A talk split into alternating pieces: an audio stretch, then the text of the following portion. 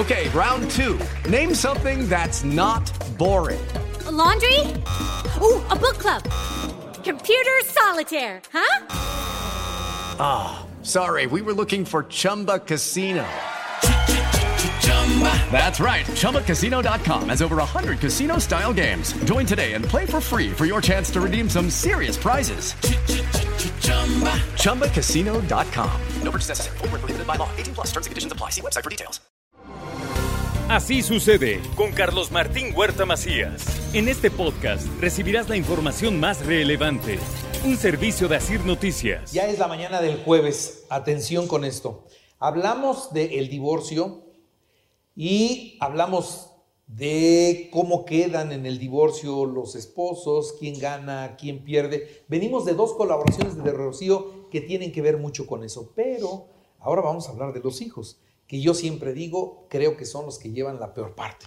Ay, ¿Cómo sí. estás? Muy bien, mi querido Carlos Martín, muy bien. Muy bien, muchísimas gracias. Y pues sí, las dos sesiones anteriores y, y han llegado personas a hablar de esa cuestión del divorcio, qué hago, qué no hago, sí, no. Y bueno, obviamente, cuando no hay hijos es muchísimo más fácil. Ya cuando hay hijos, pues se hace, como siempre comento, se hace bolas el barniz. Entonces hay que pensarla y hay que pensarla bien. Tomé eh, la bibliografía de un autor que me gusta mucho cómo escribe, cómo escribe Juan Pablo Arredondo, que tiene un libro que se llama Separación y Divorcio. Y él empieza eh, desde la introducción de su libro, que con eso me quedo así, la primera frase dice, no se afectan los hijos por el divorcio, sino por el pésimo manejo de los padres. Cada vez hay más divorcios, Carlos O Martín. sea, puede haber un divorcio bien manejado que no le haga tanto daño a los sí, hijos. fíjate. Es más, que lo agradecen los hijos, Carlos Martín. Sí, sobre todo cuando ya están conviviendo en un escenario donde parecen perros y gatos. Exactamente. Pues, ¿Sabes qué? Regresó la paz. Exacto. Bien manejado. Ay, bendito sea Dios que ya cada quien agarró su rumbo. Exacto. Y entonces todos contentos y todos tranquilos. Totalmente, porque sobre todo las mujeres, discúlpenme señoras lindas, pero sobre todo las mujeres, esta frase de lo hago por mis hijos, lo hago por ellos, en serio. Prolongan el sufrimiento. Horrible. Para todos. Para todos, Pero además, Carlos una Martín. cosa, yo soy convencido de que se educa con el ejemplo. Total. Y mientras tú más aguantes ese escenario, más en más clases les das de cómo tienen que repetir la historia. Exactamente. Entonces, fíjate, dice Juan Pablo Arredondo, es preferible venir de un hogar roto a vivir en un hogar roto.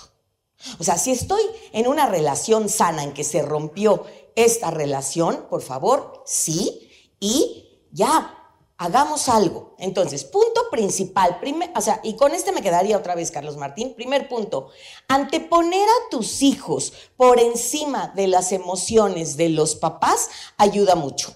Traduzco. Si voy a estar hablando mal de ti, es que el inútil de tu padre, es que bueno, es que si tú vieras, es que iríamos a- al McDonald's, si no, eh, si tu papá me diera dinero. Y entonces hablar pésimo de papá o de mamá es malísimo. Entendamos, por favor, queridos papacitos, que todo cae por su propio peso y esta frase de pues papá nos abandonó. No sabes cuántas veces he escuchado jóvenes, adolescentes, púberes. Es que mi papá nos dejó, no mi niño. A ver, Dejó a tu mamá. dejó a tu mamá.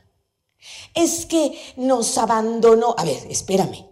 Tu papá dejó mamá. de ser tu papá, tu papá te siguió visitando, tuviste, te- seguiste teniendo relación con tu papá o con tu mamá, porque no nomás lo pongo en el papá, pero así como que nos abandonó, te estás comprando una bronca o una factura Que no no es es tuya. tuya.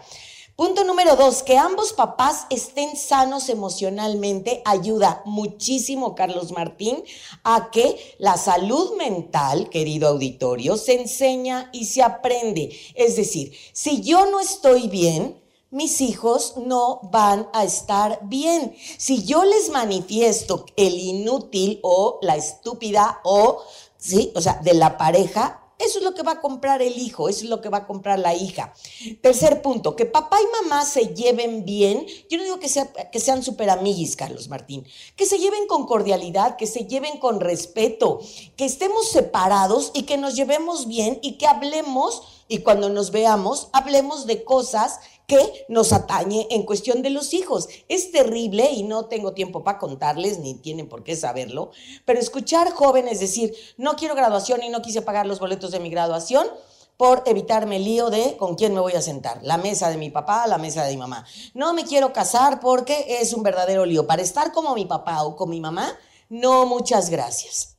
Es importantísimo, por favor, querido auditorio. Como punto cuatro, hablar con naturalidad, con espontaneidad. ¿A qué me refiero con esto? Les voy a decir a mis hijos que nos vamos a separar. Sí, pero hay que saber cómo hacerlo. Tengo un paciente que es, me llevaron a Disney, Rocío, y no quiero regresar a Disney porque mis papás organizaron, vamos a Disney, la pasamos lindo, y en una cena eh, con el pato Donald y con Mickey Mouse, nos vamos a divorciar. No inventen, no inventen.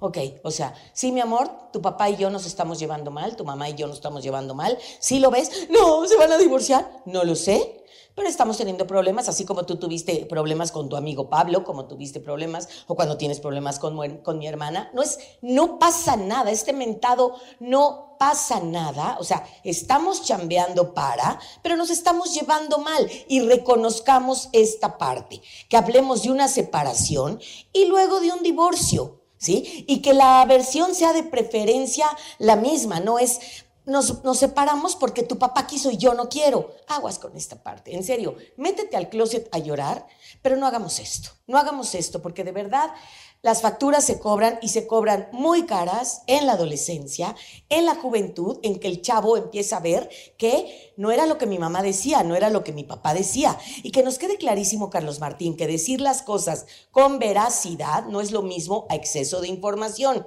No es lo mismo lo que le cuento a un niño de 4 a 6 años a lo que le cuento a uno de 10, 15, 22 o de 40. Tu papá y yo hemos tomado esta decisión y entonces ambos papá y mamá, verbalicemos nuestro dolor, hagamos acuerdos, hagamos, pongamos límites y al poner verdaderamente acuerdos claros, no lo tomo como moneda en el que si tu papá no me da dinero no lo ves, etcétera, etcétera, y poner límites en que entras a la casa, no entras a la casa y cómo podemos lograr esto para que nuestros niños, púberes, adolescentes, no son culpables de que tú y yo no nos llevemos bien.